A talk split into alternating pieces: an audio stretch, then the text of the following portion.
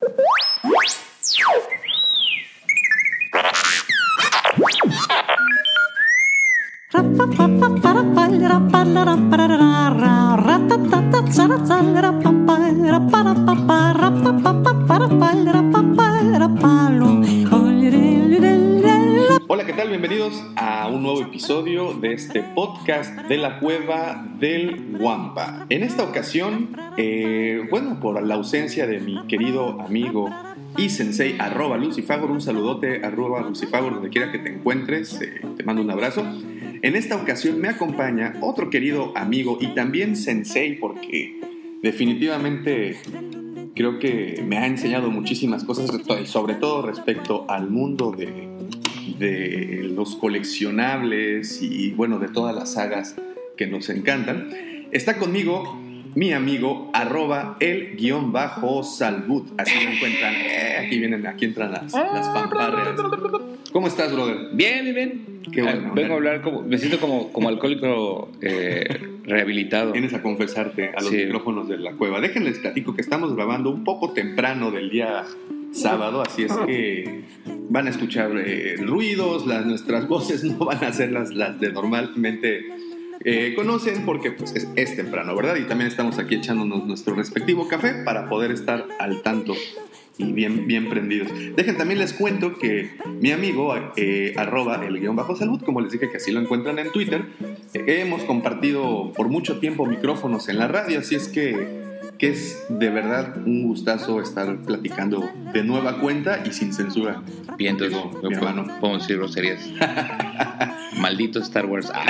No, no, como creen, como creen aquí. Ahorita nos, en este momento creo que ya perdimos como tres escuchas. Este, Ah, creo que sí, somos unos fans muy sensibles. pero como ¿a puedes poco- darte cuenta. a poco cuando eres fan, ¿no aceptan así también como la crítica? Entre ellos mismos, yo, las críticas más férreas, así súper eh, profundas de la saga, hablando de los coleccionables, de la saga entera, las he escuchado de los güeyes que aman Star Wars y pues sí, tienes razón, así como tienes así tus canons, tu pedazo de historia al que te quisieras ah, como aferrar más tiempo porque te gustaron un chingo las películas, te recuerda a tu casa, tienes tus juguetes así súper, es un santuario el que armas alrededor de una, de una historia y de repente llegan unos pendejos por vender más pinches juguetes.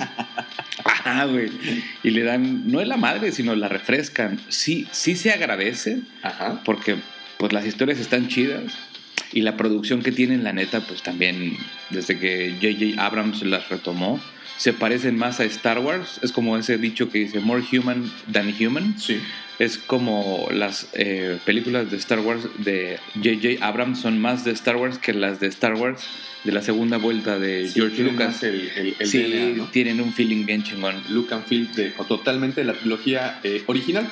Eh, sí, efectivamente, los fans son los que suelen ser los más crueles cuando se trata de, de criticar. Siempre he creído, como bien dice, se apegan tanto al canon que en algún punto dejas de. Siento que cierras unas compuertas y dejas completamente afuera las nuevas ideas y quieres aferrarse a, lo, a lo que pues ya está establecido y lo que actualmente, como han logrado, y eso es precisamente, y qué bueno que tocaste ese tema, porque es precisamente a donde quiero o de lo que queremos platicar el día de hoy. Eh, ¿Cuánto cuesta ser un fan de Star Wars? En tu caso, yo sé que tú no eres tan eh, fanático de esta saga, pero te gustan sagas, pues las de, las de DC y Marvel, Sí. eh, y pues algunos cuantos animes y películas. Así es que creo que me vas a entender muy bien cuando Entiendo, hablemos- entiendo el sentimiento. ha- hablemos de precios, hablemos de, de- de que si es o no necesario gastar en ciertas cosas. que, que- que- que bueno, creo que eso quedaría un poco, poco fuera del- del- del tema porque definitivamente si eres fan es necesario gastar en, en- en ciertas cosas. Pero tú no gastas, güey. Así, cuando, tú, cuando tú eres fan de este rollo o cualquier pendejada de esas donde tienes que comprar un chingo de cosas, lo primero que te tienes que decir para engañarte a ti mismo es no voy a gastar, esto es una inversión, porque después va a costar más. Es correcto. Y pues ese valor a veces nunca llega, ¿no? Ah, ok, has, has O sea, tocado sí, un lle- tema- sí has- llega, pero de formas muy raras. Has tocado un tema muy interesante porque precisamente hablabas de qué tan críticos suelen ser los fanáticos de Star Wars con, con los contenidos, pero también suelen ser muy críticos los coleccionistas con otros coleccionistas porque existen dos escuelas creo que que muy bien marcadas en esto. La primera escuela y creo que la más pura es el coleccionista por gusto, el que tiene la pieza simplemente para sentirse dentro del, de, la, de, la, historia y quien aprecia la, la, pieza por lo que es, ¿no? Y existe el otro coleccionista que es el precisamente el de inversión, ¿no? El que invierte su dinero en estas figuras para posteriormente, bueno, esperar que su valor se eleve, ¿no? Entonces, existen estas dos vertientes entre los coleccionistas, sobre todo de figuras, eh, y unos dicen, no, pues ¿cómo crees? Este, eh, esto es por puro sentimiento, esto es por puro, pura nostalgia. Y existe la otra parte que dice, ¿cómo crees? Esto, en un, esto es un archivo histórico, esto va a tener un valor. Las dos son válidas. Sí. Las dos son completamente válidas. El, el, el, el que, hace, el, que hace la, el que hace eso, en realidad, no es, ningún, no es eh, una de las dos cosas. O sea, vamos a, yo, yo podría poner como en, la mesa qué es, qué es ser fanático de, algo, ¿no? O, qué es ser seguidor de algo, es porque te gusta. Y creo que en el pedo de Star Wars, la, las mismas piezas coleccionables, los juguetes, sanan todo lo que pueda pasar en la historia. Las historias no suelen ser chingonas per se, o sea, por la misma historia, sino por la expectativa que generan alrededor. Claro. Y luego, pues, con el pasar de los años demuestran de qué están hechas, pues porque están basadas en un hecho que a lo mejor a todos nos puede pasar, la traición, el amor y todo eso. Te identificas Ajá. con ese tipo de sentimientos. Básicamente, ¿no? Game of Thrones es Star Wars, pero del hielo y el fuego, y así Y te la medievo. Ajá, y la fuerza es como una Sí, sí. cosa rara que te hace hablar con los dragones, y tienes el espíritu, tienes como todo es lo mismo. Entonces, ¿qué es ser fan de algo? Pues es que te gusta. Y, y, les decía que las figuras sanan lo que pueden pasar en las películas, porque esos mismos güeyes que hatean bien cabrón la saga, uh -huh. les da la oportunidad, o nos da la oportunidad, de ahora coleccionar más juguetes. Claro. Porque pues en realidad es eso, güey. Tú quieres recrear la, la historia, la, la historia y que, y, sí. y, que, que, te pertenezca, ¿no? Eso es, sí, una, tiene... eso es algo que platicábamos hace unos, hace unos meses. Eh, precisamente platicábamos de esto eh, tomando un café debajo en la estación uh -huh. eh, y era el sentimiento de pertenencia creo que es lo que precisamente te vuelve un coleccionista, ¿no? Sí, esa, pero esas, esas condiciones sociales ya es como para a, a definirte como coleccionista, porque les decía que hacen, dicen que hacen las dos cosas. No, esto es un negocio. La verdad es que no es un negocio, es un negocio para quien te las vende. Negocio, claro. de verdad, podría ser, voy a invertir en una persona, en un artista plástico, ¿para qué? Para que él moldee mis propias figuras, o sea, las la, la propia cara, el propio busto, el propio todo, yo voy a comprar la resina y voy a pedir una licencia de Star Wars para poder meterme al business de este tipo de droga super adictiva, pero desde el punto de vista yo les voy a proveer las figuras. Okay. Ese sí es un negocio. Comprarlas para que después tengan un valor. Para revenderlas. Nunca las revendes, güey. Esa okay. es la neta. Yo tengo figuras, neta, tengo figuras que ya ni subo porque no tengo un o estoy en un grupo de Facebook de coleccionistas de Star Wars y se presumen acá. Por cierto, por cierto, saludos a todos los grupos de coleccionistas de Star Wars que nos escuchan. Eh, les mandamos un fuerte, fuerte saludo a precisamente a coleccionistas collectors, que es un grupo muy activo, y también a coleccionistas de México de Star Wars. Miren, nada más, si escuchan eso al fondo, esos son Estamos pericos. Esos son pericos que están pasando por aquí arriba. Eh, ustedes sabrán que, que, aún se conservan estas especies por acá. Pero bueno. O eh, si Star Wars quiere patrocinar esto, es las afueras de Disney, ahí donde está este. Hola, soy Russell. Animal Kingdom. y bueno, y, y, para empezar con esto, hablaste de Disney, ya hablamos de las dudas. ¿Con qué podemos empezar o con qué se suele empezar a, a ser un coleccionista o un fanático? Porque otra cosa que quiero también dejar muy, muy en claro es que no siempre eres fanático de algo. ¿no? Eh, por ejemplo, a muchos Star Wars le llegó en su adolescencia sí. o bien en su adultez. ¿no? O hay unos que desde la, desde la infancia, en mi caso, pues bueno, tuve la oportunidad de ver la, la película del regreso del Jedi Ajá. en el cine. Ah, y sí, pues bueno, todo. esa fue por, para mi generación, Sí. esa fue la primera. Yo, y- yo vi el, el- el Imperio contraataca. El Imperio contraataca. El fíjate. Imperio contraataca. No, Eso te delata Ah, como no. más ruco. No, no es cierto. No es cierto. Sí, fue el regreso del Es el Jedi. regreso del Jedi. el regreso del. Jedi, pero mis tíos ya estaban inyectados con el veneno Entonces, de Star Wars. Hay, ah, para, eh, ese es algo muy particular de la saga que al igual que los fanáticos de DC o Marvel, eh, pues prácticamente desde que nacimos está ahí y, desde, y crecimos con ella y nos hemos desarrollado. Entonces ya la sentimos parte de nuestras vidas. Ahora lo, lo- lo que yo quería preguntar es, vamos a pensar que, que descubriste Star Wars a- hace un par de años. Que, que habías escuchado de las películas, posiblemente habías visto una que otra como un fan regular, o como ni siquiera un fan. Te las habías topado en el Canal 5 o en el especial de Navidad, que sabes que son de esas típicas películas que te maratoneas en, las fe- en los festivos, ¿no? Te encuentras con esto y dices, ah, mira, está bueno, está Ajá. interesante, ok. Ya como adulto. Ya como adulto, entonces Sí. empiezas a investigar un poquito más al respecto y te vuelves fan de esto. Es lo que nos pasó, por ejemplo, en mi caso también con Game Sí. of Thrones. Game of Thrones había sido una saga que había existido desde el 96, o sea, salió el primer libro, el de precisamente el de Juego de Tronos, que es el Sí. primer libro de la saga. Y ni yo ni muchas personas lo conocían. Era una historia muy de nicho. Ajá. Sin embargo, eh, HBO hace esta, esta eh, Adaptación. obra de- exacto, esta adaptación al- al- a la televisión y se vuelve un boom y pues fue ahí en donde yo la conozco. Y ahora me considero muy fanático de la saga, me han encantado todos los libros, he tratado de consumir lo que nos ha entregado DVDs, eh, libros, tengo un par de playeras por ahí.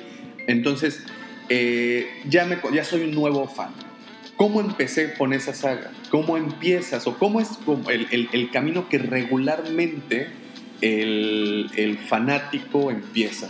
En Star Wars, bueno, ahí el- creo que sí depende cómo abordes la, la saga o cómo abordes la historia. Eh, el, cómo influye en cómo te transformas, porque te transformas. O sí, Eh, es obvio que primero escuchas hablar de ella. Bueno, en mi caso, escuché hablar de ella en- por mis tíos y había como una especie de boom social. En, todos hablaban de la película. En ese entonces, pues que la gente hablara de algo, pues era mucho más difícil porque no había internet. Claro, claro. Y las modas en ese entonces pues duraban mucho más. Porque ahorita, pues, ¿a quién le gusta Queen? A nadie le gusta Queen. Ah, ya- pero hace un mes... olvidó, olvidó. Ajá, hace un mes era el, el- no mames, El todos, boom, todos sí. queremos, ajá, alguna vez nos eh, vimos bailando Bohemian Rhapsody Sí, o claro, no claro, sé, cantándola, no sé, algún pedo así. Pero en realidad a nadie le gustaba Queen hasta que alguien vino y les dijo. Siempre ha sido así. Sí. En Star Wars también alguien vino, nos planteó la idea en un cine, fueron a verla, dijeron, ah, no mames, qué chingón está la película. Y no había posibilidades de ver nada más porque no había una serie de televisión y, e incluso las series de televisión que se producían en ese entonces eran tan chafitas que solamente a los niños les gustaban. Que es el caso ¿Qué de Caravana, Caravana del Valor, que es la- la- la- el spin-off de los Ewoks. Y también tenemos el especial de Navidad con Chewbacca y su familia. Una Ah, pero eso es, reverenda sí, porquería, pero sin embargo la consumías y la guardas con nostalgia. porque esas eran como más noventeras, ¿no? Eh, Sí, pues, yo- ochenteras, eso sí le pegan como del 86, 87 aproximadamente. Yo las eh, series de televisión que llegué a ver live, action, pues es Hulk. Claro. Y pues ahora ya tiene algo que ver con Disney. Antes no tenía nada que ver con Disney, pero a la gente más grande como que no les pegaba tan chingón. Imagínate nada más que, bueno, el, el último de los Jedi, creo, si no me equivoco, aparece en el 83. Sí, Ujú. es el 83 o en el 84. En el año que aparece este y se queda, eh, le llaman la época oscura de, de los de- de fanáticos de Star Wars, porque básicamente lo único que había de historia eran dos series. Eran los Ewoks, eh, una caricatura, y la caricatura de Droids también, que no duró más que una temporada. Sí. Entonces se queda por mucho tiempo, te quedas literalmente sin nada que consumir. A esos vacíos llegaron algunos eh, juegos de rol que estaban muy de moda en los 80. A esos vacíos llegaron los cómics de Marvel para, para llenar. Pero hasta ahí quedó. Efectivamente, no es lo mismo que ahora. Ahora la saga la, atacan desde todos los ángulos. Tú puedes eh, tener literatura desde libros para adultos, libros para jóvenes, eh, cómics, puedes tener eh, historias animadas en YouTube. Disney ha hecho que esto se vuelva una, No, eh, algo completamente envolvente. ¿no? Yo creo que hasta desde antes ya era envolvente, porque a los fanáticos, te digo que somos más viejitos de cualquier cosa, pero incluimos Star Wars con cariño, pues creció con nosotros. Es un rollo en donde pues, eh, sí lo vimos crecer eh, desde que empezó. Y te digo, un poco, ves las películas, las quieres sacar a la realidad, te compras la figura y por ahí empiezas, ¿no? Oye, este, se volvió un objeto más preciado En, tener en tu una... caso, fue. ¿con ¿Ah, sí? cuál te- ¿Recuerdas cuál fue el primer artículo que llegaste a tener? Si no de Star Wars, de, Sí. cualquier una, de cualquier otra saga a la cual hayas seguido por mucho tiempo. El bueno el primer golpe así como de wow no mames es esto güey", fue una navidad en donde mis jefes estaban divorciando. Y pues llegó mi papá con de ahí aprendí como que puedes pedir una cosa ah ok voy a pedir una cosa y esa navidad yo dije quiero la colección de los super amigos Ok. o sea, de la Liga de la Justicia. Eh, entonces el güey Clásico. me voltea y, y me dice, pero la colección son varios. No, son varios muñecos. Pero tú dijiste pide una cosa, pues yo pido la colección. Entonces, pues sí, entonces como que sí, buena técnica. se rió un poco, le causó gracia, pero esa Navidad, pues obviamente es un regalo de culpabilidad, ¿no? Claro. este, pues yo me enteré que Santa Claus no existía porque ese güey me dejó los regalos en casa de mi abuelita y me dejó toda la colección de eh, la Liga de la Justicia y toda la colección de los primeros juguetitos de Lili Ledy de Star Wars. Oh, ok. ajá. Y pues obviamente yo ya visto, yo había visto la película y era la película de eh, El regreso del Jedi. Y yo ponía a jugar a toda la Liga de la Justicia contra toda Ah. la película que yo había visto. Entonces, entonces tus historias ahí medio eh, como crossover como crossovers de niño, pues sí, Sí, como pues, pues eres un niño, güey, no mames, no sabes qué pedo. Esa fue la primera vez y el primero que yo ya pedí fue eh, no me acuerdo cómo se llama esta navecita, güey. Pero es una nave que, que parece una como cucaracha, güey. Que es como una motocicleta que va en el bosque. Claro, la- los speeders que se desarman. Güey, esa era la mamada, güey. Esa escena para mí en el cine fue, güey, porque está rara, güey. Está como, o sea, van volando a gran velocidad. Sí, es una sí, escena de, pues, de acción. No, y el juguete estaba súper cool. el juguete estaba chico porque le pegabas a la esquina, le apretabas el botón y ¡pum! se, Se desarmaba. Independientemente que los Scout Troopers, que eran los, los, los que la montaban, el- a mí me, siempre me gustó mucho más el uniforme del Exacto. Scout Trooper que el del Stormtrooper. Que era, que era un poco como más intrépido y más como el gogle, los gogles esos que tienen Tenían en la como cabeza. viserita. Ajá, Sí, güey, sí, no sí. mames, estaban bien chingones. Sí, sí, cómo no, cómo no. Y, y, el, y el mono venía con esa chingadera. Entonces, esa fue la primera cosa que yo pedí, que sí me trajeron. Y dije, a huevo, está bien chingón. Pero yo no tenía la necesidad de eh, dis- disponer de una parte de mi quincena para Claro, para comprar cosas. ir ampliando. Ajá, más bien era un pedo de, oye, este, pues eh, quiero, quisiera saber qué piensas, no sé, si le hablas con Santa Claus y le dices que quiero el halcón milenario porque pues mi primo, porque tenía un primo que ya lo había tenido, ese güey en lugar como de pedir la colección de este pedo, ese güey tenía Han Solo, Chewbacca Y el alcohol. y este y el halcón milenario. Ah, imagínate, eso fue un, un clasicazo entre los juguetes. Yo creo que Pero era un más- pedo porque ese güey nada más tenía esa madre y esos do- dos personajes. Yo del otro lado no tenía ninguna nave y Sí. tenía la pinche eh, Speeder, la cucarachita que le decía, yo le decía la cucaracha. Este, tenía esa madre y todos los juguetes.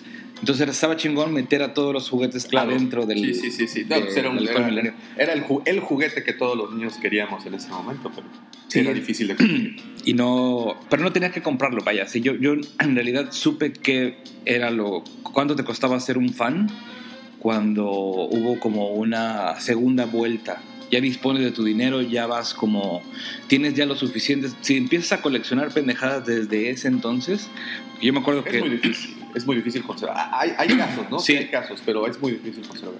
hay, eh, obviamente hay casos en los que te- incluso hasta te regalan las cosas, de que tú dejas tu cuarto en casa de tu mamá Sí. o dejas tus cosas en casa de la abuelita. Y las terminan regalando. pasan condiciones sociales. Me acuerdo mucho de una historia de este primo.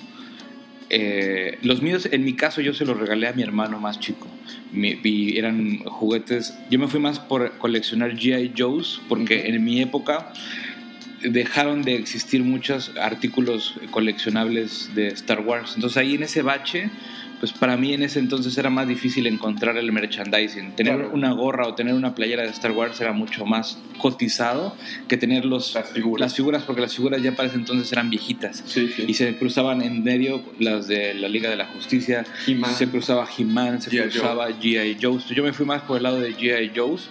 Y tenía, también por ahí. y tenía muchos G.I. Joe's que aquí en Cancún eh, yo lavaba el coche a mi papá por 25 pesos y cada G.I. Joe individual costaba 25 baros. Me esperaba y luego me compraba navecitas y pendejadas así en una, eh, una juguetería que se llama Tic Tac Toy. Ok. Que era como nuestro Toys R Us ahí en el mercado 28. Ya. Y, pues iba caminando y me compraba una figurita de Star Wars, ah, de, perdón, de, de G.I. Joe. Y las de Star Wars las tenía ahí. Cuando ya crecí y me sentí como pues, ya muy grande, dije, pues toma, güey ya, ya, ni siquiera era un pedo de, ah, algún día van a valer algo, güey. O Sí. algún día van a valer, más bien No, valer- no lo tenías en la. en- en- valieron madre. Y cuando fallece mi abuelita, a este primo que tenía sus cosas guardadas en su closet, las saca mi tía que se quedó con la casa y las regala, güey. Oh, no. Y dices, verga, güey. O sea, sí, pues tú, una cosa es que tú las regales, pero otra cosa es que tú, ya consciente, sepas que tienes ahí como un tesoro de la nostalgia escondido y te lo regalen.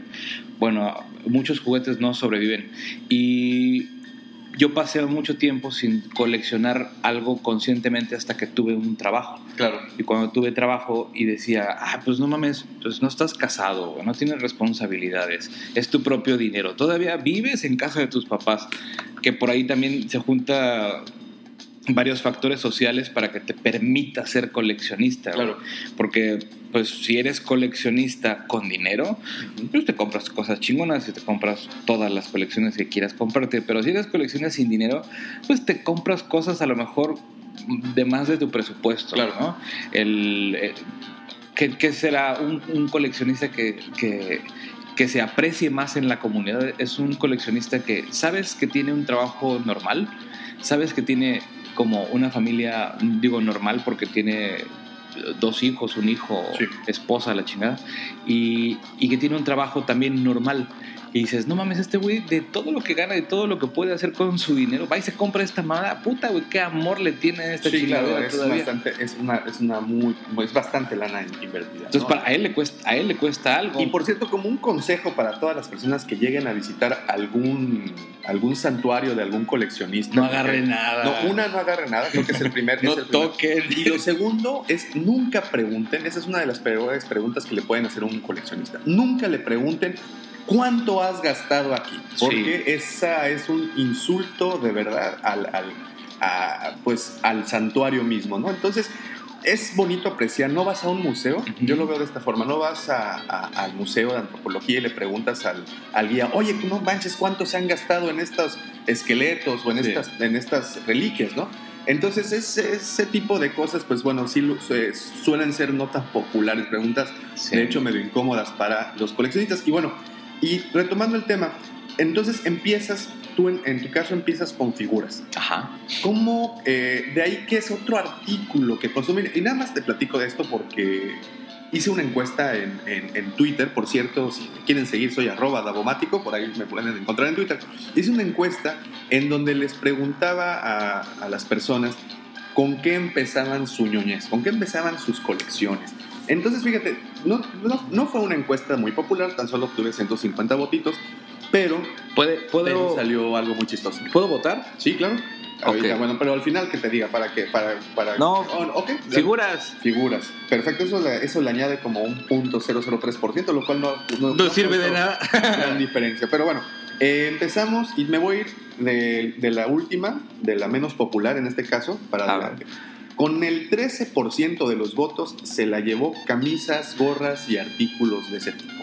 Y ahí creo que este, no lo sé, no, no, yo posiblemente, yo, yo pensaría que lo que es las prendas, lo que son las cosas que usas encima de ti hubiera sido un poco más popular. Yo veo más a la gente, en el caso de Sí. Star Wars, es muy común ver a las personas con una playera de Star Wars en la calle, en la plaza, Sí. y pues te les acercas y les preguntas, te, te ves medio raro, pero lo haces. Sí. ¿Te gusta Star Wars? Evidentemente te van a decir que sí.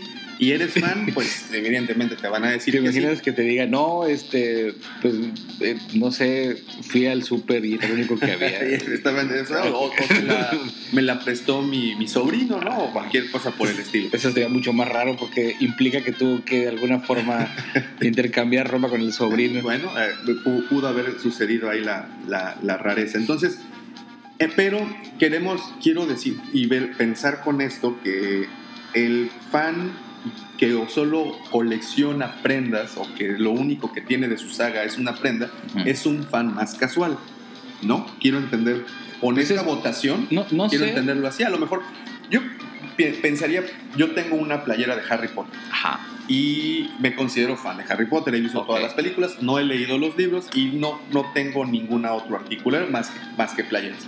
Me Ajá. considero un fan casual, mm, casual, un, un tanto tirándole a, lo que, a los que tratan de averiguar un poquito Sí. más por internet, pero así. Ahora, en, el- en la cuestión de Star Wars, en la, bueno, más eh, me voy a otras, me, me gusta mucho Alien, por ejemplo Ujú. y tengo una playera de Alien. No tengo las películas, no tengo ninguna figura, aunque sí salieron figuras en los Sí. 80 de Alien. No tengo ninguna, no tengo pósters, no tengo ningún libro de arte, no tengo absolutamente nada más que una playera. Ahí sí me considero un fan casual. Ujú. ¿Tú cómo la ves? Yo creo que de ahí reside todo el interés que tenga, por ejemplo, eh, Disneylandia. Yo sé que muchos pues maman el lugar y sí está muy bonito y la neta sí es como una especie de droga de la felicidad social. Te escapas de todos tus problemas siete días, vas y pues te la pasas en un mundo Para meterte en Que más problemas, porque que luego no te existe, vacías. ajá, que no existe, pero cuesta un chingo. Mucho. Entonces, yo no sé, este, obviamente es un sentido de negocio y yo creo que también ellos desde que conocieron Star Wars, yo me sé la historia porque la vi en un documental de que el George Lucas siempre quiso dejar su saga en manos de alguien, como cuando quieres dejar a tus hijas casadas con güeyes que tienen Sí. lana o van a heredar. Sí, sí, claro. Así como, güey, se la tengo que dejar a alguien que tenga el dinero para que en un futuro le haga algo. O al menos no la mate y quede ahí como puta verga, güey. O sea, No, pues lo que hizo, chingón. creo que lo hizo bastante bien. Sí, pero- pero- Disney ha hecho una de barbaridad con Star Wars. pero no creo que lo haya hecho por dinero. Yo creo que lo hizo más por, por su legado. Porque dinero ya no le. No, no, no, yo me, me refiero que lo dejó Sí. muy bien. O sea, sí han hecho, han cum- cumplido. Sí, no lo estoy criticando. Incluso si lo hubiera hecho por dinero, pues es su dinero, ¿no? Que tratas de eh, asegurar el bienestar de tu familia y en las épocas que se pueda, ¿no? O sea, de la tuya, en la que viene y genera- que trascienda generaciones el dinero. Pero yo me refiero a que el güey hizo esto por que el legado no se muriera y Disney del otro lado de de una forma muy inteligente dijo, esta madre, este tema lo, a- lo aborda mucha gente y desde diferentes perspectivas. Desde la perspectiva de no estoy tan fan, que ahí yo preguntaría, ¿qué es ser un fan? Ahora, espera, mira, Y- mira, quiero- pero- pero- perdón que te interrumpa. Ajá, Nada más, eh, si no lo hizo por dinero, ajá. pues tampoco, bueno, pues tampoco le fue tan mal. Fíjate, No, nada lo- más. El 30 le de octubre del de lana. 2012, el 30 de octubre fue el día de la venta del 2012, Lucasfilms fue vendido por 4.050 millones de dólares. Sí. Entonces, sí. Sí, pero, pero, pero, influyó pero si, haces, si, haces, si haces las cuentas bien, ¿cuánto tiempo le queda a Lucas por vivir? No, claro, claro. Este, ¿Cuánto se va a gastar de ese dinero? Ese dinero no es para él, ese Pero, es para sus hijos. Exactamente, es lo que te estoy diciendo. Está haciendo que el, di- el dinero trascienda y que está trascendiendo, asegurándole el futuro a su familia. No está mal, esa madre yo nunca he dicho que esté mal, que, que- y que para el otro lado, que Disney vea una- un negocio muy productivo que se mantiene solo, o Ajá. sea, ellos mismos hacen, yo voy a hacer la propuesta de te voy a vender esto y tú del otro lado como consumidor me la aceptas, se agradece. De hecho, llega un momento en, en la vida de todos los coleccionistas en donde ya no sacas las figuras porque ya no puedes, no porque no, porque no quieras, incluso compramos tres, güey, la que coleccionamos y la montamos así como no la voy a abrir. Ujú. La que voy a abrir y la voy a poner en algún lado para exhibirla con una pose que va, no sé, putas, Eh, resucitar la escena que más me conmovió en mi niñez y el backup, el que tenemos en la caja, así en el blister, con más cajas para que no, para que vaya, como si quisiéramos que ese pedo trascendiera para alguien más. Y por ejemplo, piensas que en cuestión, en cuestión del merchandise, de toda la mercancía que, que, se saca de... de Ahora es mucho más accesible. Eh, con Disney, como también estabas diciendo, eh, ¿crees que la mercancía más popular entre los fans casuales y no casuales, o sea, fans ya de hueso colorado, serían las prendas, serían camisas, gorras, ese sí, yo sí creo que son las. Eh, Sabes, yo, lo que pasa es que hay mucho más hay mucha gente en el mundo, ¿no? Claro.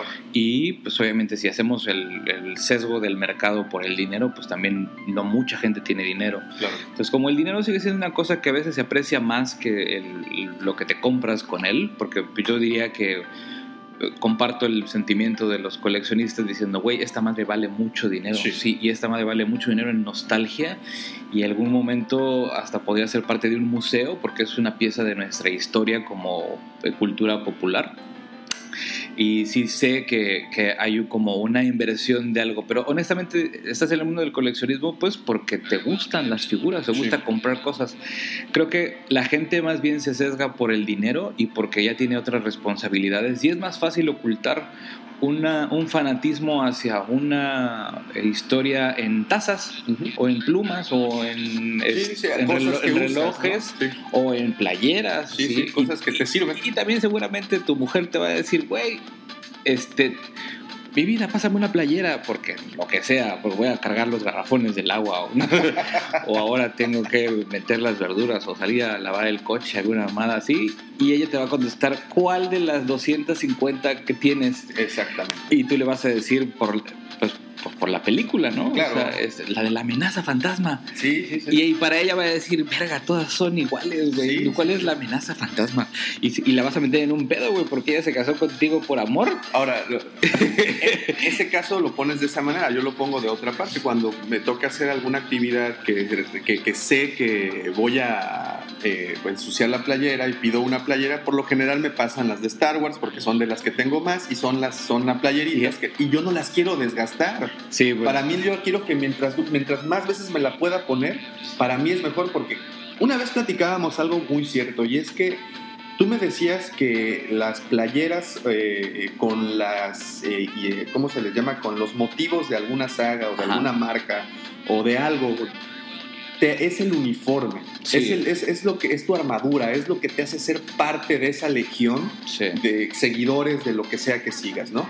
Entonces, si nos regresamos a la encuesta que te estaba mencionando, el hecho de que haya aparecido camisas, gorras y prendas con un solo, con un 13%, lo único que puedo leer de esta encuesta es quien votó se fue más por el lado de un fan verdaderamente clavado, qué es lo que más consume. Y, y, bueno, y por eso creo que sale. Fíjate, ahí te va otro número con el 27%, o sea, en el tercer lugar de esta encuesta, porque Twitter desgraciadamente nada más te permite cuatro opciones. Cuatro opciones.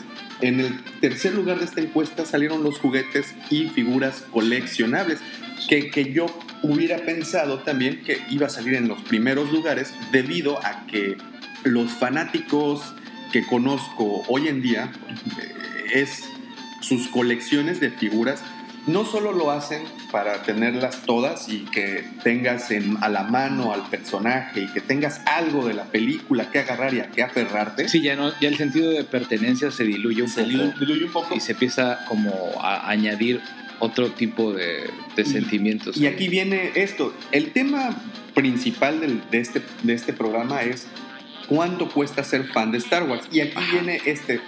O sea, en, en cuestión de juguetes, sí me consta, los he visto. He visto juguetes con motivos de Star Wars que valen aquí en México 34 pesos cuando los pusieron de descuento. Esta serie que salió para The Force Awakens y también salió para The Last Jedi, The Force Link, unos muñecos de 3 pulgadas de los que fueron entre los coleccionistas son pues literalmente la basura de las colecciones, no les gustaron mucho por una serie de cosas que, que bueno, que vean nuestros videos en YouTube y van a saber qué es de lo que le hablo.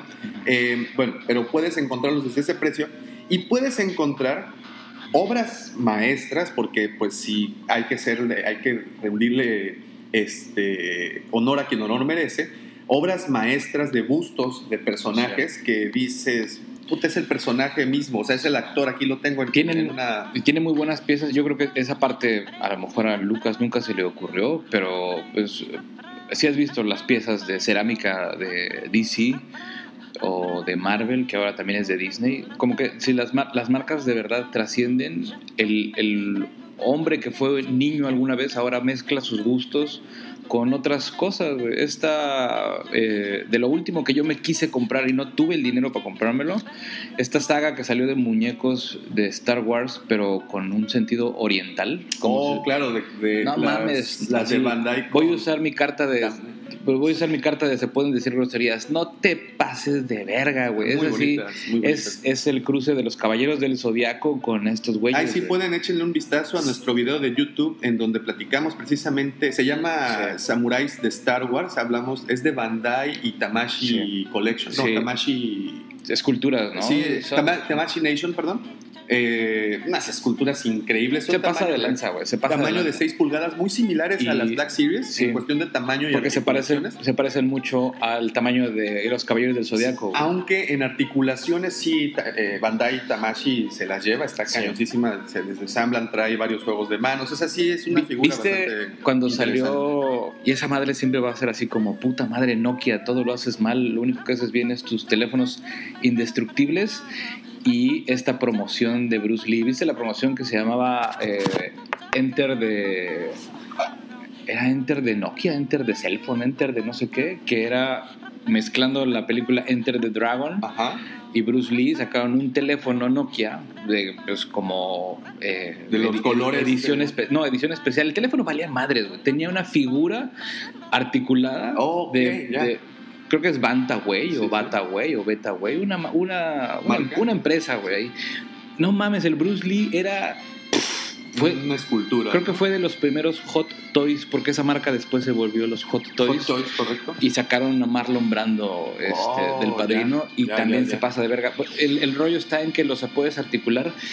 No es, ahí no es que quieras tener un sentido de pertenencia, es un pedo de, güey, no mames, güey, es como casi real, güey. O sea, fíjate, Y en, tiene movimiento. en el mundo de las, de, las, de las figuras, de los juguetes y todo lo coleccionable con, que respecta a eso, platicábamos en un principio que muchas personas lo ven como una inversión, otras muchas solo lo ven como guardar un poco de nostalgia en la casa, ¿no? Si te pega esa madre, ya no lo vendes, güey, así, al, Sí, al no, chile, güey. no. Porque, porque siempre va a haber un pretexto de el año que viene o en cinco años va a valer más y ya no lo vendes, güey. Ya, Sí, no, lo- ya no lo vendes y, es, y es va- muy y- difícil de y vas a preferir hered- heredárselo a alguien como de tu familia o Pero no es, sé, es lo que te decía, mira, existen figuras desde 30 pesos Sí. hasta esculturas de Hot Toys o Gentle Giant, que es la No, otra marca, o Slideshow, que es una marca que, Sí. que también trabajas muy, muy padre todo lo que es de los personajes de Star Wars, que te llegan a costar miles de dólares. Sí. Eso es el precio actual.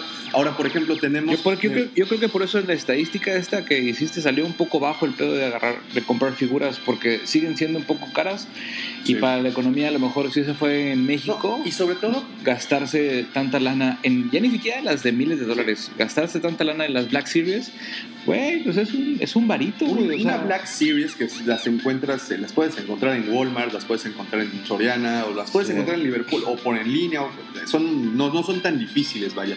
Una te an- anda rondando entre los 400 y las encuentras en descuento hasta en 300 pesos. Y una edición especial, un centerpiece, algo más, más este, con más ondita, pues sí te llega a valer 2.000, 3.000 pesitos. Sí. Y ahí vienen otras cosas más, que los cascos, que por ejemplo las, los dioramas que se lo usan. Entonces esta marca creo que- pero- ha- hecho cosas buenas. Espérate, es que, te, es que te quería decir que antes de que te fueras por el rollo de las figuras más caras, la gente que le quiere entrar de alguna forma al coleccionismo y compra una playera, compra una gorra, le está entrando de alguna forma a la historia Claro. y se siente parte de, hay un sentido de pertenencia. Y si esa madre te pica, te da y dices, puta, voy a comprar aunque sea de las figuras más baratas, güey, porque hay figuras más baratas Sí. y la gente se da cuenta que le puede entrar al pedo del coleccionismo, pues a lo mejor no con figuras de pinches 80 mil pesos, pero sí con unas accesibles para ti. ¿Cuánto has llegado a pagar por una figura? ¿Por una para, figura? para empezar, eh, No, diles que, que- cuál es tu colección principal, porque creo que sí es importante, pero no lo hemos mencionado. Yo tengo la- mis dos colecciones más preciadas, es, pues esa, ese pedacito de nostalgia de la, de la niñez. Y tengo una Liga de la Justicia que, puta, no o sea, tu, tu no fuerte tiene- es DC. Sí, pero no tiene valor, güey. O sea, tengo un Superman el- la última vez que vi el Superman, ya no voy a decir ni siquiera cuál, porque luego me da pena este, subir las, las cosas. No me da pena, sino dices, güey, no mames. Ahora veo con cara de dinero el juguetito. Cuesta 16 mil pesos el, Wow. el, el Pero es un juguete que ya si lo mueves, a lo mejor hasta se rompe, güey. Sí, sí, ya. Y está fuera de su caja, güey. No es un pedo. Yo no lo vendería, güey. Porque es mi pinche Liga de la ¿Te Justicia. lo han intentado comprar? La gente que reconoció el juguete, sí. Ok. Pero es muy poca, güey. Y Muy también, pues, güey, lo tengo en mi casa, güey. Si la gente que pasa a mi casa, pues eres, ¿La eres, eres de los pocos contados, güey. Eh, ¿La has llegado a subir al No. burgo? ¿No? Sí, porque luego, luego No, ah, subí- sí. saldrían tiradores, ¿no? Su- subí un... Una vez, tengo otra. La segunda colección más preciada es la familia de Batman. Ok. Eh, tengo varias piezas de Hosh de hace muchos años que también abrí. De, ahí también hay otra pieza que vale un chingo. Y eh, lo complementé con otro tipo de, em, ¿cómo se llaman? De figuritas, pero que tenían más o menos el mismo detalle de escultura. Entonces pasan como si fueran de la misma serie y están todos abiertos y están en una, pues con una repisa donde están la- unas películas. El hecho de Pasa gastar- desapercibido, güey. El hecho de haber gastado en alguna de estas figuras Ajá. ¿Te llegó a causar algún problema con alguien? En particular Mm. con alguna pareja sentimental. No, pues yo en ese entonces tenía, pues estaba juntado, no era papa juntada. No, nunca me casé, pero sí este, estaba juntado. Y ella no se daba cuenta de cuánto valían estos pedos. Ella, para ella, ella- ellas son juguetitos. Suele pasar que el coleccionista le esconde. Sí, claro. Tanto güey. a papás en algún punto como Sí, a sus claro, parejas les esconden sí, porque, sí. como bien dices, no, no es pena, pero es algo extraño. Es una vergüenza extraña, así que dices, güey, yo no Tengo sé otras si- responsabilidades y estoy, estoy poniendo ese dinero, el que pude haber hecho, cambiado el ventilador del- del- de la recámara. Hasta o sientes una urgencia, güey, así de, no mames.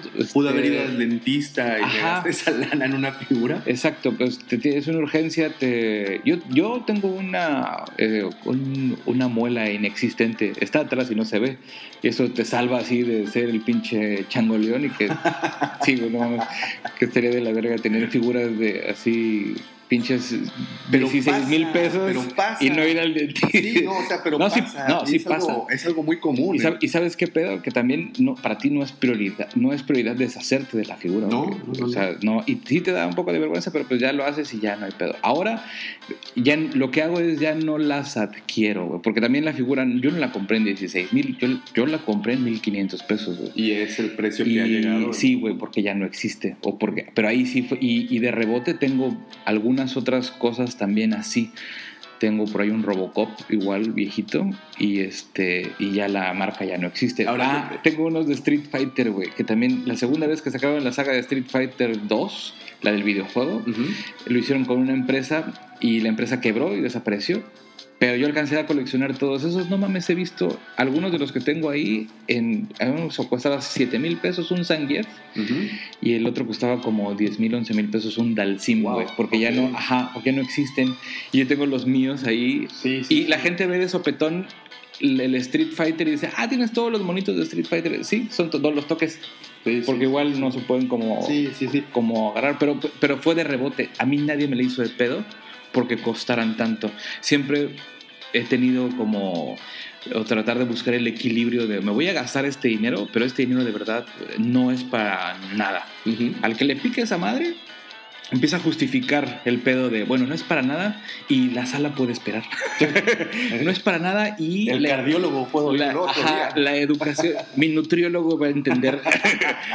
Entonces, Eh, no va a pasar nada si no hay comida en el refrigerador Sí. por dos días más, ¿no? Y empiezas a justificar cosas y pues ya le empiezas a esconder a tu vieja. Que, Sí, claro. Porque imagínate, baja las personas. ¿Cuánto cuesta un hot toy? ¿8? ¿10? Pues aproximadamente, dependiendo, del, dependiendo de la figura, pero sí vamos Imagínate. a oscilar entre el- a unos mil, mil quinientos, dos mil dólares. Ok, vamos, entonces vamos a imaginarnos. Bueno, no, perdón, Hot Choice es un poco más económico. Me fui a otra, a 10 Sideshow, pero 10 sí, mil pesos. Unos 10 mil. Unos 10 mil varos por hot toy. Y que tu vieja se entere que tienes 10 mil varos en 1, 2, 3, 4. Y dice, no mames, este güey tiene 10 figuras, son 100 mil varos. Yo quiero cambiar el coche a la verga, güey. Pues sí, güey, o quiero cambiar de lo que sea Fíjate, y disponen del dinero.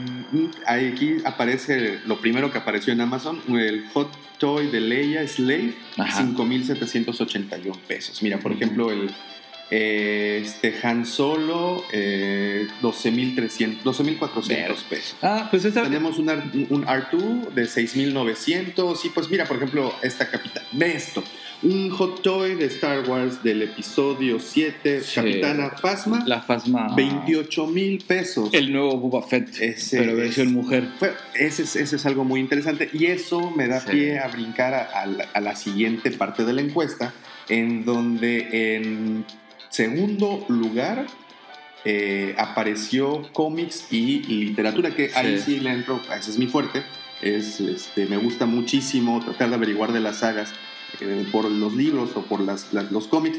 Recientemente empecé a coleccionar lo que Panini sacó para recopilar eh, toda la historia de Marvel en Star Wars. Ajá. No, no Dark Horse, sino la etapa de Marvel. Sí. Y empezó a sacar estos tomos de pasta dura. Sí. eh, los venden en, en la, los te- en la tienda de los tecolotes. Que por ahí eh, Disney lo hace tan bien que deja a la gente que piensa de verdad y, se rodea de gente que también aprecia las cosas. Sí. El aprecio a la saga de este cabrón o a la historia es un pedo en donde mucha gente tiene que participar para cuidar el, el legado. El ya canon, ya ¿no? no El- solo el negocio, sino el legado, porque entienden que es un pedo que tiene mucho cariño involucrado y mucha gente que le invierte un chingo de dinero y un chingo de esfuerzo y tiempo, güey, que pues, vale un chingo, a, a- a procurar y hasta enseñar y pasar de generación en generación el tema me gusta este pedo. La literatura para mí es un pedo en la historia de todos nosotros que hace real algo. Sí, hay gente que lo dice en la Biblia y pues porque está en papel. Sí. Yo vi la película y no estaba tan chingón. Ajá, entonces acá en el pedo de Star Wars, pues tú ves la película, pero la literatura es la que Sí. dices, verga, güey, esta madre se está escribiendo al mismo No, tiempo y se como historia. mucho más y le dan. Y ahorita que decías de Phasma. de- Y lo hacen muy bien porque las nuevas, eh, eh, las eh, nuevas como aventuras o las nuevas historias de Star Wars a partir de Marvel son bien interesantes. Sí, le han metido ahí mucha ondita. Te digo, eh, ahorita hablábamos de esta Phasma de 28 mil pesos, el nuevo Boba Fett, exactamente un personaje Ah, que Fett. en pantalla estaba súper Sí. cool, pero solo, solo tiene un pequeño fragmento. Boba Fett tiene segundos. En la pantalla, Phasma tiene incluso diálogos, pero bueno. Es el, juguete, Fett también tiene- es el juguete más caro, ¿no? El, Sí, el, este, el- el- que salió de Sí, prototipo. sí, anda, oscila entre los 250 Oye, mil, 300 mil A dólares. lo mejor tú debes saber más o ahí este, me le dices al Víctor que, que, que te explique o me explique.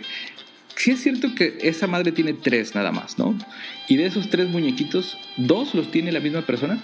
Sí, el de el rancho Obi-Wan. Ajá. No recuerdo el nombre del dueño, pero él tiene, Tiene ese rancho dos. Tiene, tiene dos. No, Sí. hay más. De hecho, creo que hay, había en, contados como 100 ahí alrededor del mundo. Ok. De hecho, uno, uno de más. ellos, uno de ellos lo llevaron a este programa del precio de la historia. Ajá. No lo sé, Rick, puede ser ¿Falso? Puede ser falso. Ajá. Y era del original, ¿no? No, era uno, y lo tenía evaluado en, si no me equivoco, 150 mil dólares y no fue a negociar, Ajá. fue a venderlo Ajá. y no aceptó ninguna oferta menor. No me lo pagas, me lo llevo. ¿Y si lo compraron? No, no se lo compraron porque no querían No, pagar ese, güey, ese- ese porque, precio. porque esos güeyes no son fans de la saga, güey. Porque, porque un fan sí lo hubiera No comprado. mames, lo hubiera- Un fan con el recurso, por supuesto que lo compra. o empeña algo. Bueno, sí, con el recurso. es- esos güeyes, ahí es donde te digo que se, parte el pedo del negocio y, y el, el pedo de soy fanático. Si eres fanático, no puedes hacer negocio con esa madre, así, Sí. al chile, güey. Y si no eres fanático, ves las cosas, eres fan del dinero, güey. Sí, si claro. lo que te gusta es el negocio, eres fan del dinero. Entonces, esos güeyes dijeron, pagar 150 No, pues mil no. dólares por esa madre, no, mames, ¿sabes? No va a pasar. ¿Sabes No va a cuántas pasar, cosas me puedo comprar con ese dinero? Y bueno, regresamos con este la, con Fasma, ¿no? Que era la- el personaje este cool que estábamos platicando. 28 mil varos. 28 mil baros este, este hot toy. Y Fasma, decías, Ujú. bueno, aparece poco, aparece poco en pantalla, pero ya es el mismo caso también de Boba Fett, Sí. en donde encuentras literatura, hay ya unas, ya hay líneas de eh, Marvel ya sacó las miniseries de Fasma, Sí. hay un libro Pero- este, bastante bueno de Fasma, y de Boba Fett igual, las aventuras de Boba Fett. Pero esa- Perdón que te interrumpa, incluso. Sale una serie a finales de este año, Sí. El Mandalorian, que va a ser transmitida por Disney Plus, en donde pues va a hablar de la gente de Boba Fett. Entonces, sí le dan la literatura y los cómics, para mí ha sido la manera de pertenecer Sí. a, a- a la saga al momento de averiguar más y como bien dijiste también, se convierte eh, ok, yo sé de Porfirio Díaz y de Benito Juárez porque lo leí en un libro de historia, ¿sabes? Sí, y sí. entonces en mi cabeza eso ya se creó historia y eso ya es una realidad. Sí. Para una saga de fantasía, como es el caso de sci-fi o como le quieras llamar, pues se vuelve también parte de una realidad. Ya, ya, no, ya no llegas a, a- en, en tu mente, en, en alguna parte de tu cerebro, pues las historias, las imágenes que tienes mentales de Benito Juárez son las mismas imágenes mentales que tienes de Darth Vader, ¿no? Benito, soy tu padre. ¡No! El imperialista. El imperialista. Entonces, para mí sí sería, y pues creo que bien merecido tiene el segundo lugar precisamente en las, en las votaciones. Ah, chido. Este, porque pues en Star Wars en particular han, han salido innumerables eh, miniseries, hemos conocido nuevos personajes eh, y, un, y, y a nivel economía Sí. creo que no es tan caro No, invertir eso. Ahora incluso te puedes ir a, a- a una página web que les voy a dejar el link allá abajito sí. eh, donde puedes ver los cómics de manera gratuita. Entonces, realmente ahí lo único que tienes que es, pues, habla, eh, leer bien inglés y te enteras de las, de, de las, de, de todas las historias. Por ejemplo, oye, y por ejemplo, a una persona que le gusta la literatura y este no sé, su- suponiendo que los vicios o, o los coleccionables antiguos también se pudieran definir como pues libros, pinturas y esculturas, ¿no? Así, sí, vale, si te encontraras un libro de un escritor bien cabrón, Lovecraft, así que te gustan esas madres de eh, fantasía darketa que se me hacen bien interesantes, son bien oscuros y también el güey aborda la realidad desde un punto de vista en donde yo tampoco me lo hubiera imaginado, pero hasta en la Biblia sale, güey. Él, Sí. él ese, ese, ese no, no les voy a convertir en evangelistas ni nada, pero güey, hay una madre donde dice y que Moisés se mete a la oscuridad en donde estaba su Dios y dije, Lovecraft, ¿qué haces aquí? Sí, sí, sí. ¿Qué haces aquí? Explora esos. Ahora, imagínate que te encuentras un libro de ese güey original. ¿Tú crees que vale lo mismo que, no sé, te encuentras el David de Miguel Ángel? Así como a la, a venta. ¿Vale lo mismo? No, no, no, por supuesto que no. Por ejemplo, sería muy valioso, sería una pieza... Pero tú aprecias, que- tú podrías, sí, entonces aprecias los coleccionables también como juguetes, ¿no? Porque el David de Miguel Ángel es como una figura coleccionable. Una figura muy grande. Sí, güey, es un pedo de, pues sí, es, es un hot toy Pues de sí, la época, es, que, es lo que decíamos al principio, los bueno, les decía que no entras a un museo y le dices, órale, ¿cuánto te costó tu colección de David Sí. y bustos eh, romanos y todo eso? O sea, sí tiene un Sí. valor, definitivamente. O Esas las piezas- armas. Mira, en particular esas piezas, por ejemplo, el Miguel Ángel, yo creo que en este punto ya no tiene valor. No, ya es, un valor universal, sí. el que es, entonces ya se cambia Es- completamente ahí el... Y es lo que te digo, ya, reglas. ya que ya sobrepasas el pedo de que te pertenezca, el pedo de lo voy a ver como negocio, el pedo de. Te entra un pedo ahí como que se te clava en el- la parte de atrás del cerebro, güey, en donde ya no se te va la idea de esta madre va a trascender de alguna forma y voy a, voy a hacer un museo Sí, de cultura pop.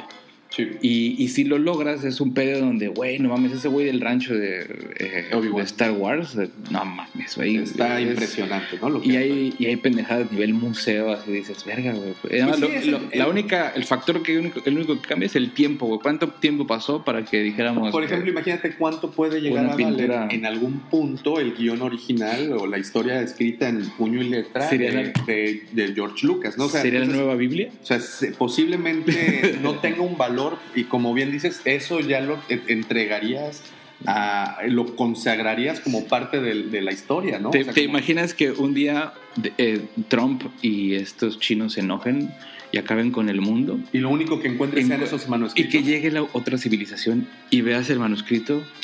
No mames, es la nueva religión. Sí. Y todos en la calle te Pues- quieren hacer el mind trick de. de, de- sí, de repente ya sí es que sí eso ya lo habíamos platicado en algún punto y sí efectivamente pues es una es una posibilidad entre miles de universos que hay podría llegar a, a- a ocurrir esto y, y- y es precisamente la literatura la que ha hecho que trascienda yo creo que un poco más y te decía el, el tema es cuánto cuesta ser fan No tiene y- precio, güey. Y, y- y- y el, y el hecho de, por ejemplo, tener.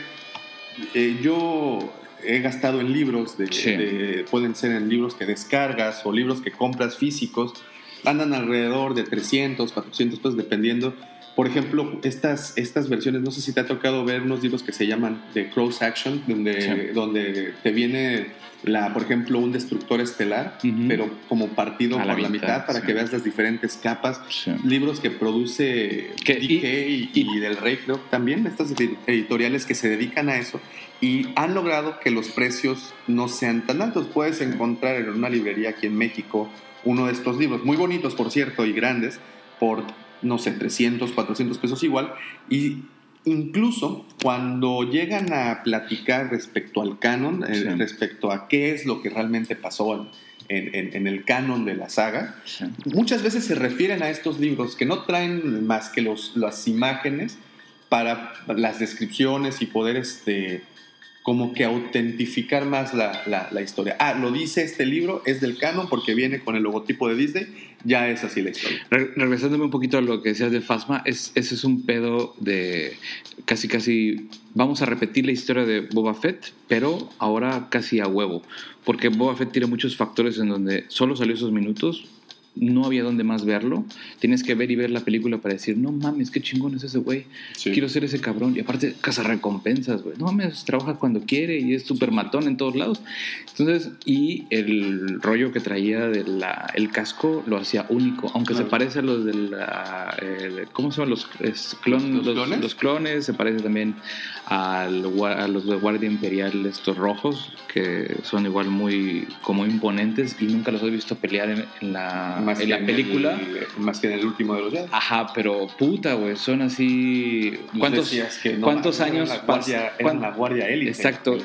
¿Quién es más chingón? ¿O de qué nivel de entrenamiento tienes que estar de chingón para tener que cuidar al más verga? Entonces, ese tipo de información Sí, no te la dan en las películas. no te la, sí, te la, sí, te la, te la la complementan en los otros lados. ¿no? Y, pero te digo, le tienen que hacer la historia como diferente o tratar a Fasma diferente y creo que están como a, a huevo tratando Boba de, de meterlo a la cultura no Boba Fett no necesitaba ese pedo no tenía ni siquiera un rostro con el cual macharlo era Sí. un casco Sí. adentro Sí, sí, sí, de, de ese- hecho tú te encuentras con, con el actor. Sí, Eh, ahora- pues, obviamente no lo vas a. N- No, y, ya, y sabes quién es hasta Guerra de Clones, güey, porque todo el demás tiempo Boba Fett era sin El cara y sin. Ajá, güey. le da- George Lucas le da cara y le. Y yo creo que hasta fue un guiño ahí como, ah, mira, es latino. Ah, no mames, güey, es latino, güey. No, polinesio, ¿no? Porque es pinche chino latino, güey. Es- el güey tiene. Es, nosotros como latinos estamos en todos lados, güey. Sí, claro. Hay, este, si tú eh, vas a Estados Unidos, güey, y tienes así como un poco de descendencia árabe, eres como, este, ah, ese güey es talibán. No, soy mexicano.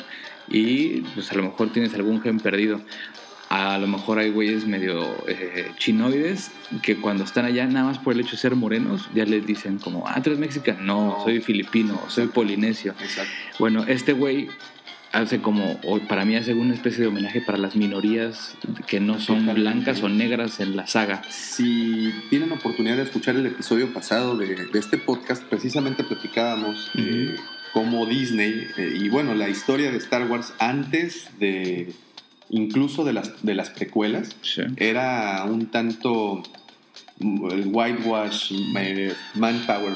Ah, Existían tres mujeres en todo el universo porque Sí. pues, no habían salido más y todos eran hombres y Sí. minorías, pues el único creo que era Lando Calrissian, el único Sí. afrogaláctico porque pues no había no había más, ¿no? Y con estilo Entonces- el güey, porque también Sí, tenía claro, así tenía su swag ahí, ¿no? Sí. Y de repente, bueno, vienen las precuelas, ya aparece ahí Padme Amidala, ya Sí. aparecen más personajes, pero cuando toma la franquicia Disney desde el 2012, se ha tornado completamente a incluir, a hacer un algo incluyente. Y ya tienes, ya tienes latinos, ya tienes asiáticos, ya tienes los personajes incluso con más poder en las historias. Son las mujeres. Tiene- Es- es- tienes a, a- a- a Rey que recae el peso del héroe en esta ocasión, ¿no? Tiene, La, la misma, el de ejemplo, la capitana Fasma, ya Tiene- es una ya- mujer, ¿no? y tiene una, exacto, y tiene un rostro, porque es esta, la que sale en eh, Game of Thrones. Gwendolyn. Brianna de que se- Tarth. Brianna of Tarth, sí, claro. Y, y, pues también como que te impone y te, te dan a conocer el personaje de otro punto de vista, a diferencia del otro que no tienes muchos datos, los tenías que consumir o en el muñequito o a lo mejor ver la película un chingo de veces. Y aquí en México también no tenías tenías tanto acceso a más literatura, no había internet, leías y leías las partes de atrás de la caja para entender un poco más del el personaje y del muñeco y poder saber cómo jugar con tu historia, porque de niño pues a huevo que jugaste por los juguetes, Claro. Y, y ya de grande pues no los juegas, pero sabes quién es y hay una cierta aura como de, de respeto ahí con... con Y, y, por ejemplo, en Con los cómics, personajes. ¿has llegado a gastar una lana en cómics? no, sí, la- de, de literatura tengo un Superman, un Superman 1, pero de la editorial Beat. Ese Superman 1 de la editorial Beat no es obviamente ni cercano al este que cuesta millones de dólares en Sí, claro. Estados Unidos. No, está la editorial Beat es de México, está traducido al español, no es tan viejo y es como un reboot de la franquicia. Cuando matan a Superman, Obviamente tengo la muerte de Superman en todos los libritos y la caída del murciélago. Y después de ahí, Editorial Beat rebotea a Superman y ese es el número uno que tengo, pero tampoco me gasté tanto. O sea, tengo. O sea, no te- pues, por ejemplo, en, en el caso de Star Wars, bueno, pues tienes los de Marvel que salen en el, en el 77 junto con la película de Nueva Esperanza Sí. y efectivamente puedes encontrar ahí unos tomos y, y los califican, los mandan a... tengo este. Ah, no, no cierto. Sí, tengo este. Este es el de... Este salió en el 2015, por ejemplo, que, Que de hecho es algo que ha hecho Marvel y que en este caso está haciendo Panini aquí en México. Que ese ni, Eh, ni siquiera es mío, es de Bicholón. Eh, fíjate, este es... Lo tenía ahí en la casa y lo tenía ahí como en, Este- en un este librero, pero bastante- no. Pero bueno, te digo, eh, actualmente Marvel, en, en este caso con Panini, están recopilando los últimos 40 años de cómics de Sí. Marvel con, con la saga. Eh, y los están haciendo en pasta dura, un- cuestan aproximadamente 179, 200 pesos. Ajá. Sé que los puedes encontrar más baratos, salen quincenalmente y son creo que 40 tomos y, Sí. y- y bueno, están tan interesantes. Te dan a... Pero ahí, va- ahí viene otra cosa. Estos se les llama Legends, ya no son parte del canon. Ya, y por ejemplo, todo lo que apareció o llegó a salir en Dark Horse, pues Ujú. desapareció, Sí, quitaron. desapareció por completo y se vuelven, pues hay temas bastante interesantes. Tenemos, por ejemplo, la saga de Y también- Shadow of the Empire, que también desapareció. Y, y también creo que es para darle un cierto orden, güey, porque si ya se van a quedar, o sea, ya, ya Marvel, o perdón, Disney, este, y ahora Star Wars, ya no es un, un pedo en donde sea una persona y dependa de una sola persona cómo va a ir la historia. Ahora depende de un chingo de gente que se suma a este pedo y trata de acomodar las historias para que perduren un chingo tiempo y más. tengan, y tengan, Y- lógica. Y ¿no? es, una, em, y es una empresa, güey. Si se muere George Lucas Esto hijo sigue. y si se muere George Lucas nieto, pues ya Sí, valió madres. Es una empresa y de- se- como que hay más cabezas en este. Pero desmadre. esto lo que hace es como un manual de, de uso, ¿no? Ya Sí. haces un manual corporativo en donde si tú quieres usar a un personaje, tienes Sí. que irte al manual y ver ah, cómo se comporta, cuál es su actitud, cuál es, a ver, Porque antes no había orden. Por lo- Exacto. con esto que dices de Dark Horse y lo que estaba antes puesto eran esfuerzos aislados y se iba a transformar un poco como en lo que le pasó. DC no puede acomodar bien sus historias porque todas sus historias son buenas independientemente, pero nunca nadie pensó en irlas cruzando de a poco con eventos así. La Liga de la Justicia solo aparece. ¿Por qué? Porque nos juntamos Sí. y tus universos están corriendo en la misma era del tiempo.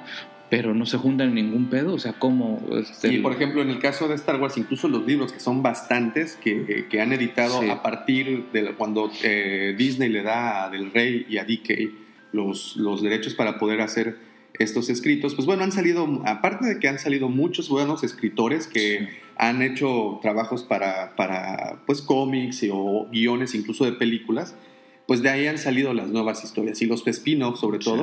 Eh, se han hecho se han hecho buenísimos pero en particular hay una saga por ahí que se llama Throne eh, muy buena si tienen oportunidad de echarle un ojito al primer libro son tres libros donde nos habla de este personaje que en su momento teníamos esta literatura y en su momento el personaje aparece en Rebels, ¿no? Entonces ya lo incluyen, ya dices, ah, pues ya he, leído los libros y ahora aparece acá, ¿no? Rebels, Otra- Rebels está buena. Está buena. Otra, fíjate lo que están haciendo ahora con los parques que, que van, a, van a abrir, que Mm. va a ser una experiencia. Ah. Hablando de ser fan de Star Wars, esa va a ser una experiencia muy cara. Sí. Eh, aún no se Bueno, saben bien los precios. pero- Sé que entrar a, a Hollywood Studios, que es en donde está, te cuesta creo que 110 dólares por persona. Ahí sí, por ejemplo, si ahorraría mi dinero o si lo invertiría porque no vale muy bien la Pues, pena. Ajá, sí me gustaría ir a conocer cómo dejaron ese Y fíjate lo que están haciendo. Previo a la apertura de los parques, están sacando, o van a sacar en abril una línea de cómics en Mm. donde van a hablar de un personaje que vive en, en el planeta que están fabricando, que este se llama, ay, se me, se me olvidó el nombre, pero bueno, es un personaje y ya te están dando los cómics para que tú puedas ir calentando motores y metiéndote a la historia. También les van a sacar una novela de igual respecto a un sindicato del crimen que habita en este en este planeta que se me vol- volvió a olvidar el nombre. También van a sacar unas novelas eh, jóvenes para jóvenes adultos, que de esas que, que traen unas ilustraciones, igual. Y van a sacar un libro de mitología. Entonces, están haciendo esta experiencia tan envolvente para que tú ya crees una mitología en tu cabeza, tú ya crees Sí. una historia y cuando visites este planeta, que Pues lo aprecies- lo aprecies mejor, a otros ¿no? niveles, ¿no? Sí, puedas, porque puedas también tener la oportunidad de... el aprecio que hay hacia los parques de Disney es porque todos conocen las historias. ¿Y Claro. quién, quién no ha visto las putas películas? Claro, claro, y te relacionas con ellas y, y- y se convierte pues en esta en esta historia. Es que no me voy a quedar en paz hasta no averiguar el canijo nombre del planeta que están reconstruyendo en el, en- ahí en Disney y denle un se- Batú es el nombre del planeta. Ah, pues sale la película, ¿no? Sí, claro, o sea, son, el- son, son, son partes de, de- Yo lo había confundido por- porque se parecía, lo- al menos las imágenes que mostraban parecían lo tal, que es Sí. la de Rebels, pero no, el planeta se llama Batu y pues todas las historias que salen a su alrededor. Por ejemplo, esta historia va a estar, creo que localizada. No estoy tan seguro, pero ya en lo que son precuelas, en las, Ajá. perdón, en las, en las secuelas, Ajá. y una de las historias, en, la- en particular la que viene en la novela, de, de una novela más, más, este, más en forma, es de, un, de que la princesa Leia manda un espía a Batú precisamente para eh, jalar gente a la, a la resistencia. Ajá. Entonces, pues esa va a ser más o menos la dinámica que se va a manejar en esta en este parque de entretenimiento que también, bueno, hablando de costos, va a ser una de las para los fans esto va a ser algo en qué gastar. Y por último, eh, Espérate, entonces lo tuyo es la literatura. ¿Cómo muta la literatura? Entonces te, también te gustan las películas. me- las películas, O sea, cuando- por supuesto, digo que cuando pues, tú- obviamente empezamos todos por las películas, ¿no? A ser fan. ¿Quién sabe, güey? Yo creo que también se puede empezar. Te digo, en mi caso sí fue la película lo que me dio en la madre, pero mis tíos hablaban mucho del Imperio contraataca, porque el, el giro de tuerca, no, de- del giro de tuerca que dio la, la serie fue algo que a la sociedad en general le dejó, ¿cómo que es su papá? Sí, Así como, ah, la verga, güey. Y, y pues era así como un fenómeno social. Entonces, tú que tú vinieras a- oyendo hablar de esa madre, decías, güey, ya, ya la vi en video, sí está chida, y ahora quiero ver lo último. Pero si te vas al, a- al inicio, pues al final fue una película que provocó esa plática. Sí. Entonces sí, pues obviamente creo que todos empezamos por ahí. por las películas. Pero ¿cómo muta de la literatura a las películas? Muy sencillo. Por ejemplo, el de- en la película del despertar de la fuerza Ajá. hay una escena cuando eh, vemos por o- nueva ocasión, de nueva cuenta a la princesa Leia baja de una nave y atrás de ella baja C-3PO Ajá. y trae un brazo de color rojo. El brazo rojo, ajá. Sí. Entonces tú, pues si no has tenido oportunidad de echarte una leidita de los cómics o de cualquier otra cosa, pues no tienes ni idea por qué trae el brazo rojo. Sin embargo, tú te avientas ahí, no recuerdo el nombre del cómic, donde, donde platican la historia de por qué obtuvo el brazo rojo eh, C-3PO. Ujú. Cuando ves ese guiño en la película, dices, ¡ah! Y, y ese- esas cosas, pues las pueden hacer muy bien estas personas. Entonces, ¿Por qué trae el brazo rojo? porque es en, en- en homenaje a un amigo droide que perdió. un- en- la historia básicamente es, están viajando estos droides en Ajá. una nave junto con un, un humano y la nave se estrella en un planeta. Entonces algunos, pues estos, el humano no sobrevive, los droides sobreviven Ajá. y los droides empiezan a caminar. En una- es una- algo muy interesante y una onda muy filosófica porque sí, sí, sí, sí, hablan ahí Ah. de cosas. No les quiero spoilerear si tienen la oportunidad de ver la revista, la, la historia también está ahí en internet. Este, caminan estos droides y pues cada droide va muriendo de manera diferente por el camino y se quedan dos droides, uno de ellos es rojo y el otro es C-3PO y en algún es que no quiero realmente bueno el punto es que Sí, lo empieza lo a caer una lluvia ácida y el otro él intenta salvar a C-3PO pero el otro salvando a C-3PO se derrite y el otro mono pierde un brazo y se pone el brazo. No homenaje véanlo mejor. Yo No creo que soy muy malo contando historias pero si tienen ustedes oportunidad véanla es una- un guiño Sí. que ustedes pueden ver en la película.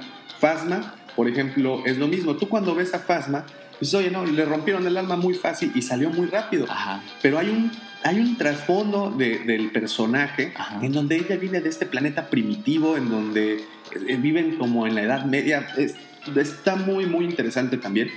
Sí. Y es para mí como muta la literatura a las películas, con esos guiños que dice y que te hace sentir especial, Ajá. porque dices, ah, no todo mundo sabe No este dato. saben. Son datos secretos que solamente Son para mí. son míos y Sí, yo se los podría un- convertir, yo eso lo puedo convertir en, ¿sabes? Entonces, para mí es, es así. Y bueno, ya nada más para terminar, porque mira, ya nos pasamos de la oruga. eh, terminó y como gran ganador Ajá. fueron los, eh, como coleccionista, Sí. los DVDs y videojuegos. Sí. ¿Cómo la ves? De ahí. Pero los DVDs, yo creo que los videojuegos también no, no los coleccionas. Yo tengo los Force Unleashed Ujú. Y, y el personaje está bien chingón. el- Y lo el- sacaron del canon, Star- Star, Killer, Star y, y las, las dos historias son muy buenas. Y no los tiro porque pues tiene el empaque chingón, pero ya ni los juegas, o sea, ya es un rollo en donde ahí está. Pero los DVDs, por ejemplo, sí es un rollo en donde creo que de lo- desde los noventas fue la forma más fácil de entrar a todos los coleccionistas. Sobre todo porque Resumes. el DVD en Ajá. particular eh, traía apartados de el director Scott, que Sí. las- el atrás de cámaras, eh, documentales, eh, comentarios del director. Entonces sí. Te hacían como conocer un poco más a fondo en los 90, precisamente. Actualmente los Blu-rays sé que traen hasta juegos en ciertas ocasiones que puedes así como que interactuar con la película. Eh, pero sí, efectivamente, es un muy buen artículo coleccionable que definitivamente tanto el fan casual como el fan hardcore, Se cruzan. ahí es en donde se tienden las manos, ¿no? Sí, y los videojuegos también es una forma, pues un videojuego es como una extensión de la literatura, güey. Tú, tú estás tomando el personaje Y lo, y estás, y lo estás manipulando, pues estás siendo protagonista Sí. de la historia, ¿no? Lo manipulas, pero dentro de una caja de, este, de arena de Ahora, gato, güey. en O los sea, videojuegos es un es tema tan libre. que, que, que ahí sí tú te pintas solo. Está El. Nintendo 64 supongo que llegó a tus Ajá, manos. Sí, Tú llegaste a, eh, a tener, a jugar eh, Rogue, eh, ¿cómo se llamaba este, este squad? Rogue, Rogue Squad, el de los, el de los Es- TIE Fighters. No, esa fue una época oscura para mí Star Wars. Yo de de Star Wars no supe nada otra vez hasta que ya estaba trabajando y alguien sacó unas figuras que se llaman The Force Unleashed también. Y me compré un este, Darth Vader y me compré un... ¿Cómo se llama? No es Boba Fett el papá, Jango Fett. Jango Fett. Un Jango Fett con su hijo ahí, así como en una pose. Y dije, ah, no mames, están bien chingón. Y después había un General Grievous y de cumpleaños alguien me regaló un Luke Skywalker. Entonces así incluso lo ponía en la oficina porque está bien chingón. Lo tengo ahí en la casa también y es viejito. Es con el traje negro, Es ¿no? el traje negro y pues sí. es la escena donde ya le va a dar cuello Sí, sí, sí. a su- es del regreso del Jedi. a su jefe o algo así. Bueno, el, el rollo es que es un movimiento así emblemático, entonces está chingón. Pero yo no supe nada hasta ahí, otra vez empecé a buscar, pues a lo mejor tener otra vez algo de. Star Wars. En los videojuegos, cuando yo conocí Star no conocí Star Wars, no, yo conocí un videojuego de Star Wars, no me acuerdo cómo se llama, pero es este pedo de que es como cuando juegas en línea, Ajá, un MMO. Outcast o algo así se llama el videojuego. Es, que pegas así como si fuera Halo, Ajá, pero tú eres los personajes. Entonces Oh, están matando entre todos. ya. Y está chingón porque pues... ¿Y cuenta una historia o simplemente.? No, solo son, puro- son putazos como Counter Strike. Ok, ok, ok. o Ah, está como, bueno. como si estuvieras jugando Fortnite, Sí, pero sí. con los personajes De de Star Star Wars. Wars. Eso está Pues es, es también muy parecido a lo que intentaron hacer con Infinity, Disney Infinity, con los personajes que Oh, podían sí. interactuar, podías agarrar Darth Vader versus Pinocho. Algo así. Entonces, bueno, los videojuegos se, se gasta, por ejemplo, el único que hay actualmente Eh, Pero cuesta 1500 pesos, ¿no? Un 1500, videojuego. 1500, 1400 pesos. Ahora, El que actualmente está, este, estoy jugando, que creo que es el que todo el mundo también está jugando, fans de. Star Wars, fans de Star Wars, perdón, es el de Battlefront, que Sí. es también en línea, tiene historia. Y pues bueno, ahí también sucedió, hay un caso con EA que ya canceló el, el último videojuego que iba a entregar, entonces ya nos vamos a quedar sin juegos para seguirle dando. Por ejemplo, en el caso de los videojuegos, en este Battlefront, eh, Hasbro edita la figura de un personaje y es cuando Que empiezas sale también en el videojuego nada que más. sale en el videojuego. Ah, qué chingón. Entonces empiezas a expandir un poco más ahí el, el- el universo canónico. Sí, y también se, y se vuelve más como especializado o de nicho, porque hay mucha gente de Star Wars que se queda al borde y Sí. con a lo mejor eh, pues, la playerita, la taza, claro, eh, la gorra o no sé, vas a ver cómo dejó Disney, porque es un evento social. Este, por ahí te compras algo o alguien te regala del súper, porque llegó al mainstream bien Sí, cabrón. En sí, el súper encuentras figuras que están chingonas, güey. Dices, ah, me voy a comprar un Luke Skywalker. sí, ya, ya- básicamente Todo el mundo tiene. encuentras ahí. Yo creo que uno de los lugares que más emblematizan eso es Sanborns aquí en México. Oh, en donde literalmente encuentras eh, los cómics, encuentras libros, encuentras figuras, encuentras incluso ropa, ¿no? Entonces, sí, sí, ah, sí llegó un mainstream casi, casi inmediatamente. Pues bien, eh, ustedes, ¿en qué han gastado más? ¿Ustedes qué coleccionan o se consideran fans eh, casuales o de plano fans de Hueso Colorado como, como los que regularmente somos Sí. por acá, de este lado? Eh, platíquenos, ahí por favor ya saben cómo encontrarnos. estamos Twitter, estamos en Facebook, estamos también ahí en Instagram. Sigan nuestros videos en YouTube, nos encuentran como la cueva del Wampa.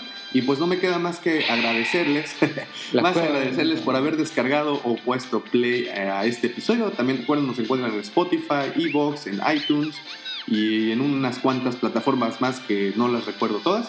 Eh, muchísimas gracias por haber estado con nosotros este tiempo. Espero que se hayan, los hayamos entretenido y hayan pasado un rato eh, pues agradable. Arroba el guion bajo salud. Muchísimas gracias, brother, por No, acompañarme. Gracias por invitarme. Y pues Y así, el café estuvo muy rico. Este, ser, bueno, respondiendo a tu pregunta, al fin. Ah, ser fan de Star Wars no tiene precio, pero tiene un chingo de valor para mucha gente.